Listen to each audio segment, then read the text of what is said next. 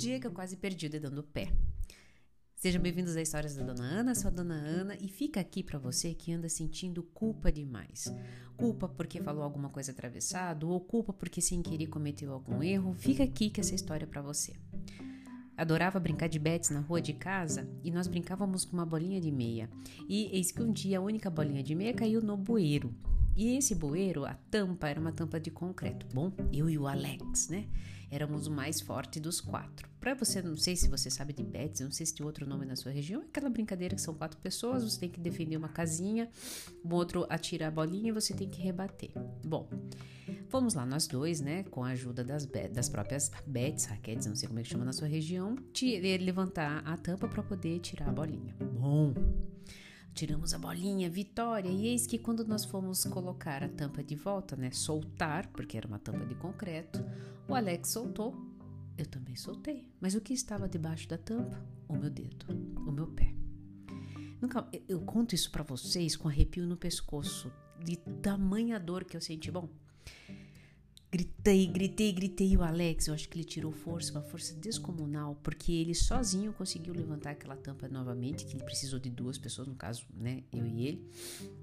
Consegui tirar o meu, meu pé e quando eu tirei, eu atravessei a rua no reflexo, tamanha minha dor.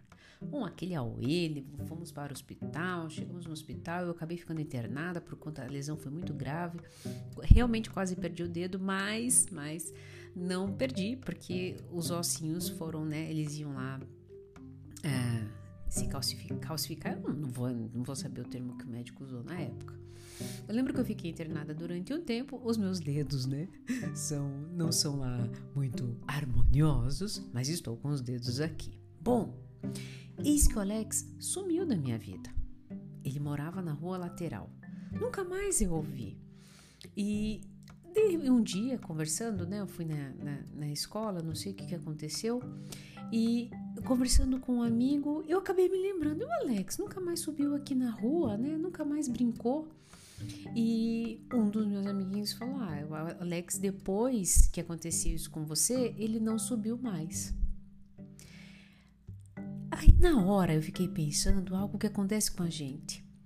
Muitas vezes, por nós, é, sem querer, a gente fala alguma coisa atravessado, a gente simplesmente, né, é, cria algumas histórias na nossa cabeça que a gente afasta, se afasta do outro, achando que o, a gente magoou o outro.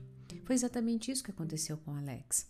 O Alex, muito provavelmente, não subiu mais, tamanha talvez o constrangimento, se sentiu culpado, mas foi um acidente.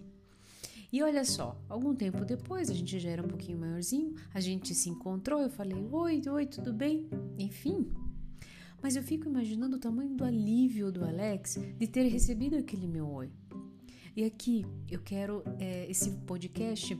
Fica aqui, já está acabando. Quero te dizer o seguinte: eu quero te convidar a é, olhar para essa história que você está contando na sua cabeça. Será que realmente é, você, essa pessoa está tão magoada com você? Será que você, o que você fez, foi de uma imensidão tão grande a ponto da pessoa ficar chateado com você? Será que você, no seu medo, no seu constrangimento de si mesmo, não está criando uma história onde a pessoa nem se lembra mais? Bom, por que essas reflexões são tão importantes? Porque você pode estar, você está deixando de ser feliz. Você está deixando de ter novas oportunidades. Você está deixando que essa amargura, essa mágoa, essa resistência, esse medo te impeça de você criar novas conexões.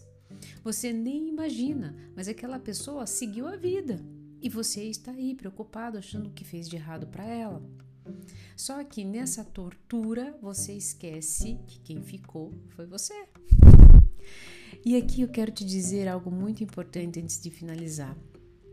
Muitas vezes essas histórias, esse filme que contamos na nossa cabeça, nós esquecemos de algo muito, muito importante.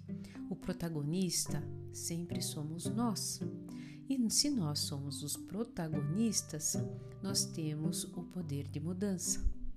Então, na dúvida, quem me conhece sabe, eu vivo dizendo isso. Então, na dúvida, pergunte: você está magoado comigo? Na, no medo, não hesite, no medo que, já que você errou, não hesite em pedir perdão, em pedir desculpa. Isso não é sinal de fraqueza.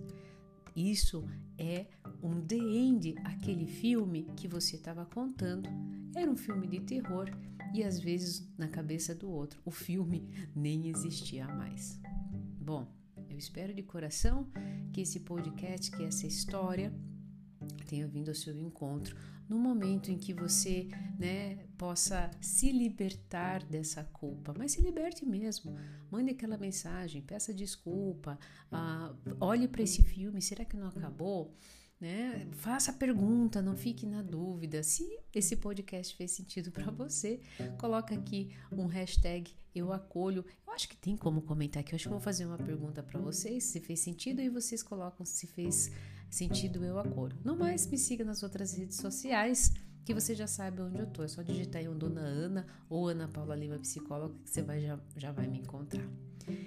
Fiquem todos bem e eu espero de coração que esse filme de terror se acabe. Beijo grande.